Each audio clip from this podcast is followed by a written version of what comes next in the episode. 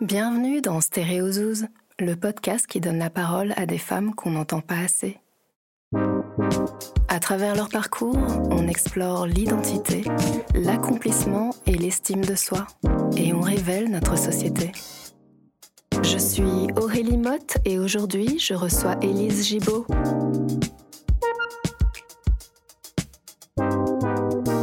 Enfant, Élise adorait se déguiser avec son frère. Depuis, le vêtement, elle ne l'a jamais perdu de vue. Même après quatre années de marketing dans la banque. Alors en janvier 2018, elle quitte son job et lance Instinct Créateur, une agence qui promeut des créateurs émergents. Bonjour Élise, merci euh, d'avoir accepté euh, mon invitation dans Stéréozouz. Avec plaisir. Élise, tu es la fondatrice d'Instinct Créateur. Quel est ton parcours?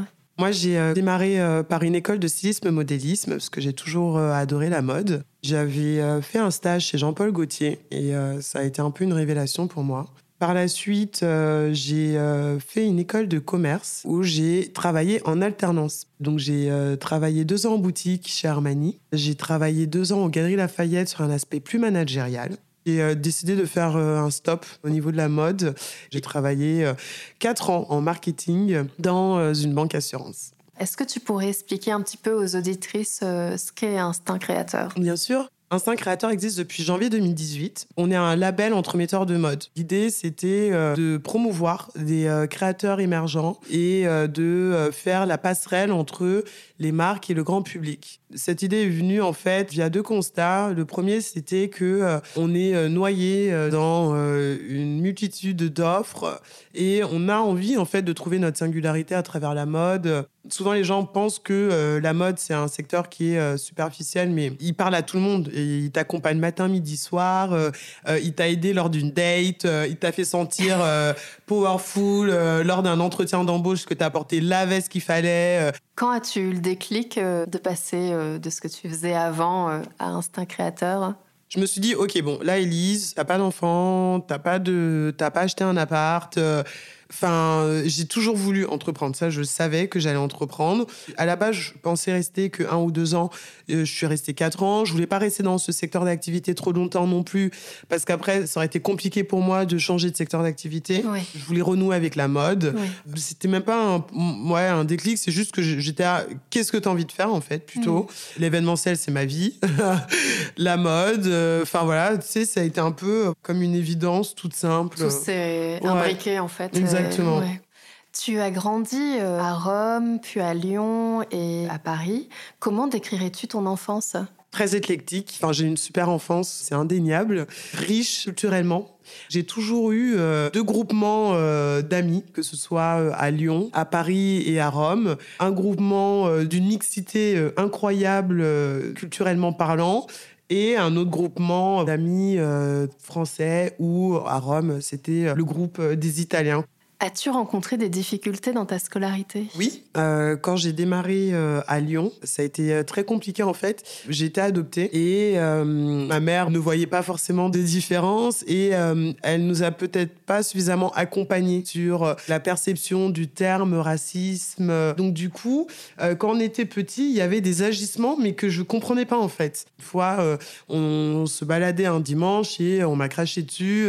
Oh. donc du coup, ma mère, on est allé à la pharmacie pour me désinfecter. Euh, euh, ça a été des profs qui n'étaient pas très agréables. Ensuite, euh, je suis allée à Rome. C'était complètement différent parce qu'on était dans une école privée et donc c'était une école très bénétonne, très métissée culturellement. Et quand je suis arrivée à Paris, mmh. c'est là où ça a été très très très compliqué. Et c'est là où j'ai vraiment compris en fait cette perception-là, ce terme-là. J'étais dans le 7e arrondissement. On était entouré euh, euh, d'enfants qui relataient des, euh, les paroles des parents. voilà, on était sur du copier-coller intellectuel.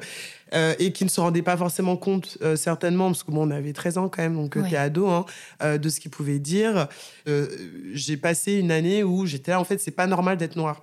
Ouais. Je mettais pas forcément les mots encore sur le terme, mais j'ai eu quand même un moment où je regardais ma peau et j'étais là, mais. Tu avais compris inconsciemment qu'il y avait un problème avec la couleur de ta peau. Exactement, ouais, ouais, ouais. J'ai pu mettre un mot assez tard, je dirais la vingtaine parce que euh, au début c'était de l'incompréhension. Et euh, là où j'ai eu un vrai déclic euh, c'est quand j'avais fait l'exposition des eaux humains où Lilian Thuram en fait nous avait présenté l'exposition qu'il avait montée. C'est là où il y a eu un déclic, en fait, un vrai déclic sur ma perception de ma personne, de mon identité. C'était super intéressant parce qu'il nous expliquait bah, l'origine des eaux humains, euh, les colonisations, euh, euh, et pour prouver que le peuple blanc pouvait coloniser certaines terres, il fallait montrer que ces gens-là n'étaient pas des gens humains. Et donc, ils ont créé des zoos humains.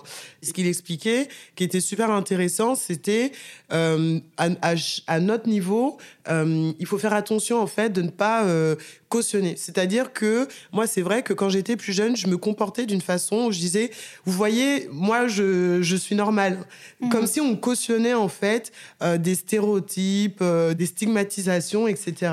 Et il nous disait, voilà, à notre échelle, on devrait tous justement faire ce petit travail.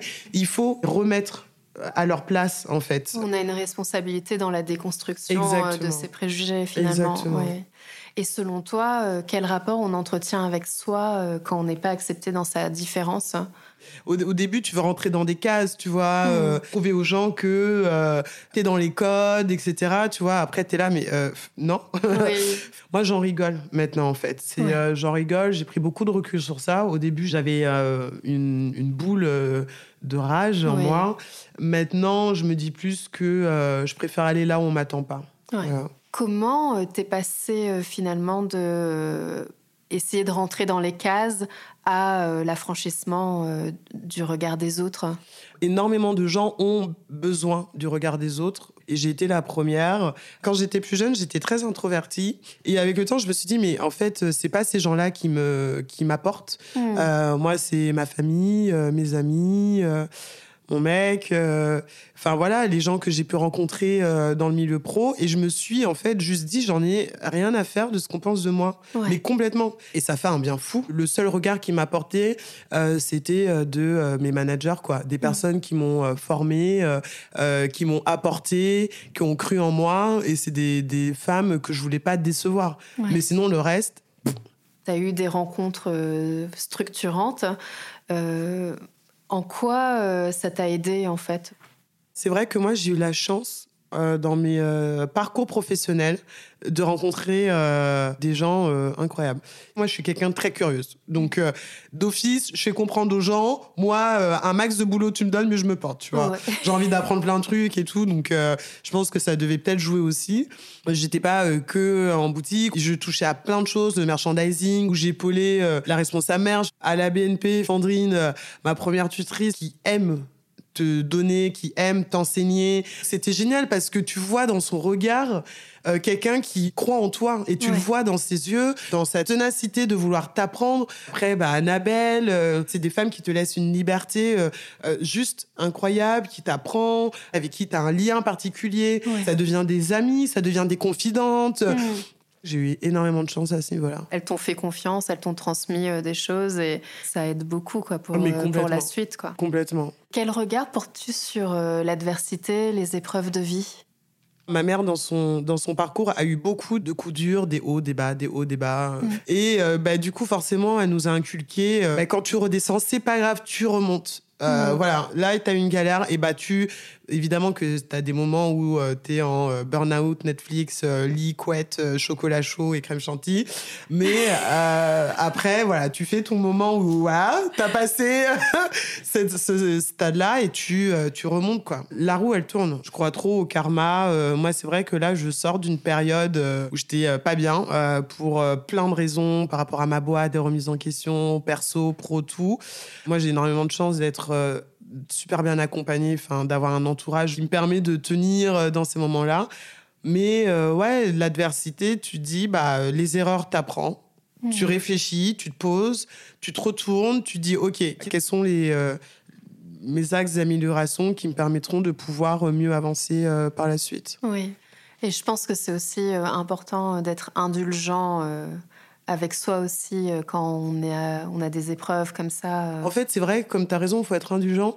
Moi, c'est vrai que je suis. Euh, voilà, c'est jamais assez bien. Euh, je, je, sais de quoi je suis capable, mais euh, parallèlement à ça, j'ai jamais eu confiance en moi, ce qui est assez paradoxal, mais c'est très bizarre, tu vois. Hmm. C'est-à-dire que je, je, je, sais de quoi je suis capable, je suis très entourée, j'ai des potes, je suis créative, euh, j'essaie de voir le verre à moitié plein tout le temps, mais à côté de ça, je suis paralysée sur plein de trucs, j'ai pas confiance, j'ai une boule au ventre, j'ai l'impression que ce que je fais, c'est de la merde, enfin, tout le temps, quoi. Et donc, du coup, il y a mon Élise, ouais, Élise non, tu sais, qui je me bats avec moi-même on est tous en galère avec nos deux côtés. on, essaie de se gérer comme on peut, mais ouais, enfin, ça me parle ce que tu, ce que tu dis, quoi.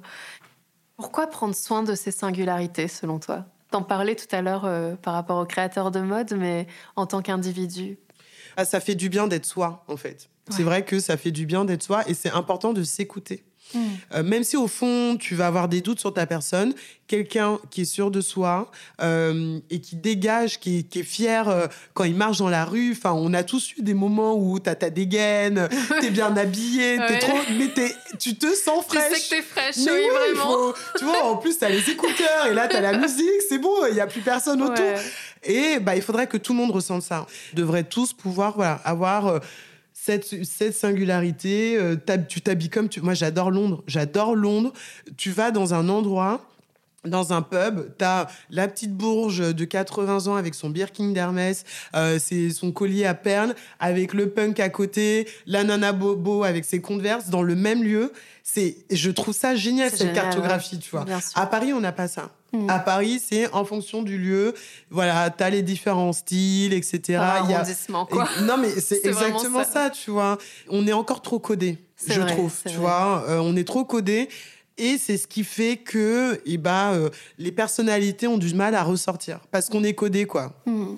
Mais c'est intéressant parce que du coup, euh, tu abordes la mode comme quelque chose de thérapeutique, quelque chose qui permet euh, vraiment euh, d'acquérir de la confiance en soi, de se révéler. Exactement. Je veux me tourner beaucoup plus au niveau du grand public, sur l'aspect grand public, mmh. se tourner voilà, plus sur justement cette singularité, cette estime de soi, de se retrouver à travers la mode, à travers ce que tu as envie de dégager et d'aller à la rencontre justement de ces gens-là à travers des événements qu'on va organiser, euh, euh, des ateliers thématiques. La mode sera un plus, mais que les personnes puissent se retrouver à ce niveau-là. Que dirais-tu de la jeune fille que tu étais? Oula. à quel moment de ma vie? Parce que euh, genre il y a eu plusieurs Élises. Hein. J'ai toujours été quelqu'un de joyeuse, ça c'est mm. clair. Là maintenant, j'en rigole un peu plus, c'est vrai, parce que quand t'es ado, t'as un moment où t'es là, la vie horrible, elle est tragique. C'est, je revois mes journaux intimes, mais j'ai envie de rigoler. Euh, je suis là, mais tellement ridicule. Euh, donc euh, voilà, où t'as envie de t'ouvrir les veines, alors que non, tout va bien, Elise. Euh, bon, après, évidemment, tu as des moments qui sont plus compliqués. J'étais très calme. À mes anniversaires, on faisait des spectacles. On montrait à ma maman la peau qui devait subir nos spectacles. Avec mon frère aussi, qu'est-ce qu'on adorait. Se déguiser, faire des spectacles, des spectacles, des spectacles. donc, le vêtement aussi était déjà là, ah, en fait, finalement. Ah, mais complètement. J'étais une rêveuse, moi. Moi, j'ai toujours été une rêveuse. j'ai souvent été dans mes, dans mes pensées tu vois, ou euh, dans un monde imaginaire. Comment te définis-tu aujourd'hui? Ah, euh... comment je suis? Euh, Je suis quelqu'un qui a un fort tempérament. Bon, ça c'est clair net, euh, voilà. Je crois en l'humanité, j'ai envie de faire grandir les gens. Euh, euh, j'ai une valeur de l'amitié qui est juste incroyable. Euh, je suis quelqu'un de créative. j'ai 20 000, le pauvre, mon copain, j'ai 20 000 idées à la seconde. Il en peut plus. Enfin, je, tu sais, parfois maintenant, j'arrête de dire putain, là, j'aimerais trop faire ça, j'aimerais trop faire ça, on pourrait faire ci. Enfin, même par rapport à ma boîte. Au bout d'un moment, à trop vouloir faire un milliard de trucs, parfois aussi, ça a causé aussi pas mal de torts. donc, il faut que j'arrive à me canaliser.